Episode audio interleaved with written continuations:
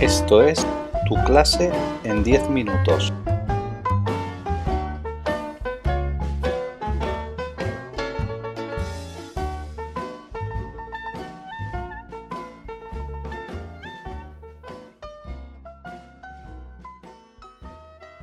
Soy Francisco Esteban, profesor de la Universidad de Barcelona, del Departamento de Teoría e Historia de la Educación, de la Facultad de Educación. Y esta primera cápsula nos planteamos esa gran pregunta orteguiana, ¿no? porque se la planteaba Ortega en, su maravillosa obra Misión de la Universidad, que era por qué existe, está ahí y tiene que estar la universidad. Y me gustaría empezar hablando en esta primera cápsula de un caso, ¿no? Un caso de estos que pasan en la vida de vez en cuando, pero que nos ayuda a pensar en, en- en diferentes cosas y en este caso muy, muy significativamente en, en la pregunta que acabo de formular, ¿eh? ¿por qué existe, está ahí y tiene que estar la universidad? Que es una pregunta que nos deberíamos plantear en nuestras universidades. El caso es de, de, bueno, que en, en- octubre del año de 1961, pues en el Museo de Arte Moderno de, en el MoMA ¿eh? de, de Nueva York, se hace una exposición en, en homenaje al pintor francés, al reconocido pintor francés Henri Matisse. ¿eh? Y uno de esos cuadros que allí se expone era el barco. Entonces, en ese cuadro, en ese lienzo, pues aparece un velero que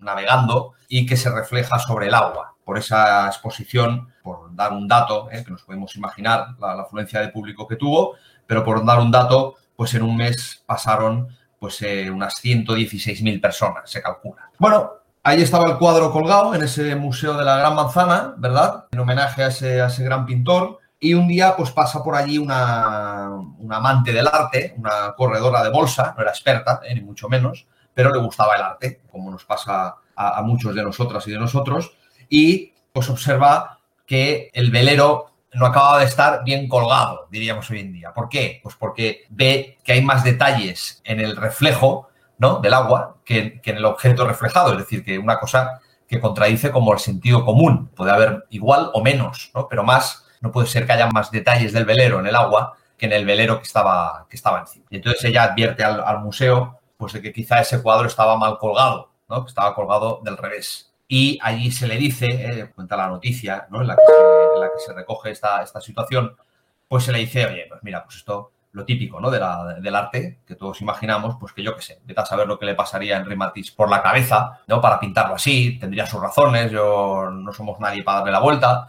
Bueno, total que esta chica, ¿no? Esta corredora de bolsa, Genevieve Javer, eh, pues le dice, no, no, es que no es una cuestión de, de- apreciación, es una cuestión de sentido común. Y me extraña que un pintor como, como Henri Matisse haya faltado al sentido común. Es que no, no puede haber más detalles en el objeto reflejado que en el barco, ¿no? El que, era el objeto en este caso de la pintura. Total que acuden al catálogo y, efectivamente, ¿no? Se demuestra que aquel cuadro pues estaba mal colgado. Estaba colgado del revés. Ha pasado con muchos cuadros en la historia, ¿eh? Si uno mira o consulta internet o, o cualquier biblioteca en relación al tema, pues ha pasado varias veces, ¿no? Que se han colgado cuadros no, no como estaban pensados que se colgaran, pues bueno, estas cosas pasan. Aquí la lección, más allá de que uno se pueda equivocar o no, que eso nos pasa a todos en la vida, ¿verdad? Muchas veces, está en esa falta de criterio, ¿no? El criterio que es una cosa que, como decía eh, Jaime Balmes, ¿no? en ese maravilloso libro que se titula así, precisamente El Criterio, un libro de lectura absolutamente obligatoria para cualquier profesional de la educación, pues consiste en eso, ¿no? en, ir tras la verdad, en, escudriñar la verdad, hasta que uno, pues más o menos, tiene la sensación de haberla encontrado sin que eso nunca sea una seguridad completa. ¿eh? El buscador de verdades nunca está seguro ¿eh? de que ha encontrado la verdad. Por eso es un buscador de verdad. Y un poco, pues eso pasa en la educación, pasa en la historia, pasa en la sociedad, pasa en la vida. uno a veces pues vive creyendo cosas pues porque le han hecho creer que son así, o, por razonamientos un poco peregrinos, o yo qué sé, uno cuando es niño pues tiene un montón de razonamientos que luego conforme va creciendo le entra un poco la risa, ¿no? Decir, mira lo que pensaba yo sobre eso, ¿no? Pues pensaba que los osos hibernaban pues porque estaban cansados, ¿no? Porque eran dormilones, ¿no? Pues no, eh, hay, hay unas razones biológicas ahí detrás que luego uno se entera, ¿no? Cuando va creciendo y va, y va estudiando en, en la escuela, ¿no? Yo creía que la amistad era una cosa y luego me he dado cuenta pues que es otra, ¿no? O- o que estaba confundido. Eso, eso pasa muchas veces.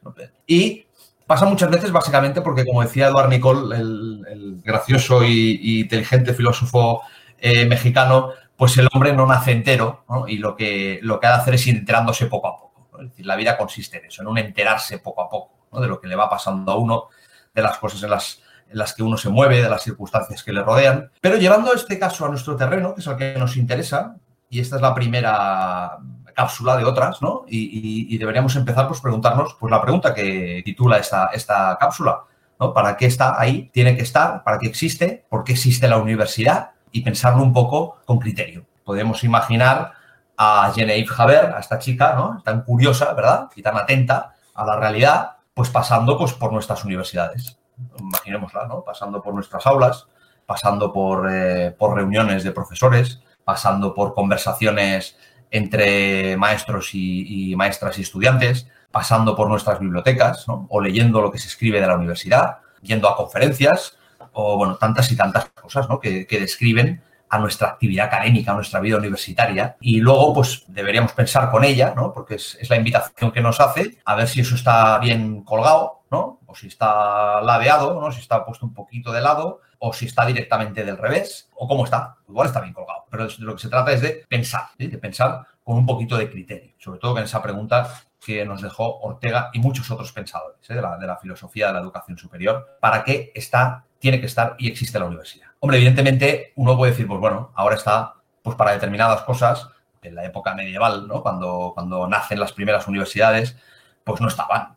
Y antes había otras cosas, ¿verdad? Y que, no, que ellos no conocían y vivían en otra realidad. Ya sabemos todo este discurso. Eso es verdad. Hay unas necesidades, hay unas circunstancias, hay otra problemática, ¿no? hay otra vida, eh, por decirlo de una manera muy, muy resumida, pero para que nos entendamos. Eso es verdad, pero no es menos cierto que la idea de universidad pues parece estar como estable. Es que si no, habríamos cambiado de nombre. Ahora no le llamaríamos universidad, le llamaríamos de otra manera. Y por mucho que la universidad tenga que adaptarse a cosas que se le ponen por delante, pues también tiene que hacer otras que la definen que la definen precisamente, pues eso, eh, salvando mucho las distancias, pero como cuando hablamos de una silla, ¿no? Sabemos identificar perfectamente lo que es una silla, por mucho que hayan cambiado las circunstancias y los tiempos y los diseños. Pero la idea de silla, pues está como allí. Algo así pasa con la, con la idea de universidad. La universidad, evidentemente, tiene una necesidad de adaptarse ¿eh? a las circunstancias, pero tiene una necesidad también de mantenerse, porque es una idea que empieza que evoluciona, que pasa por el tiempo, pero que sigue siendo tal cosa de alguna manera. Y esto es lo que veremos en cápsulas siguientes, ¿eh? para ver si realmente ese cuadro que decíamos está bien colgado o igual se ha girado un poquito. Pero ya lo veremos en otras cápsulas. Gracias.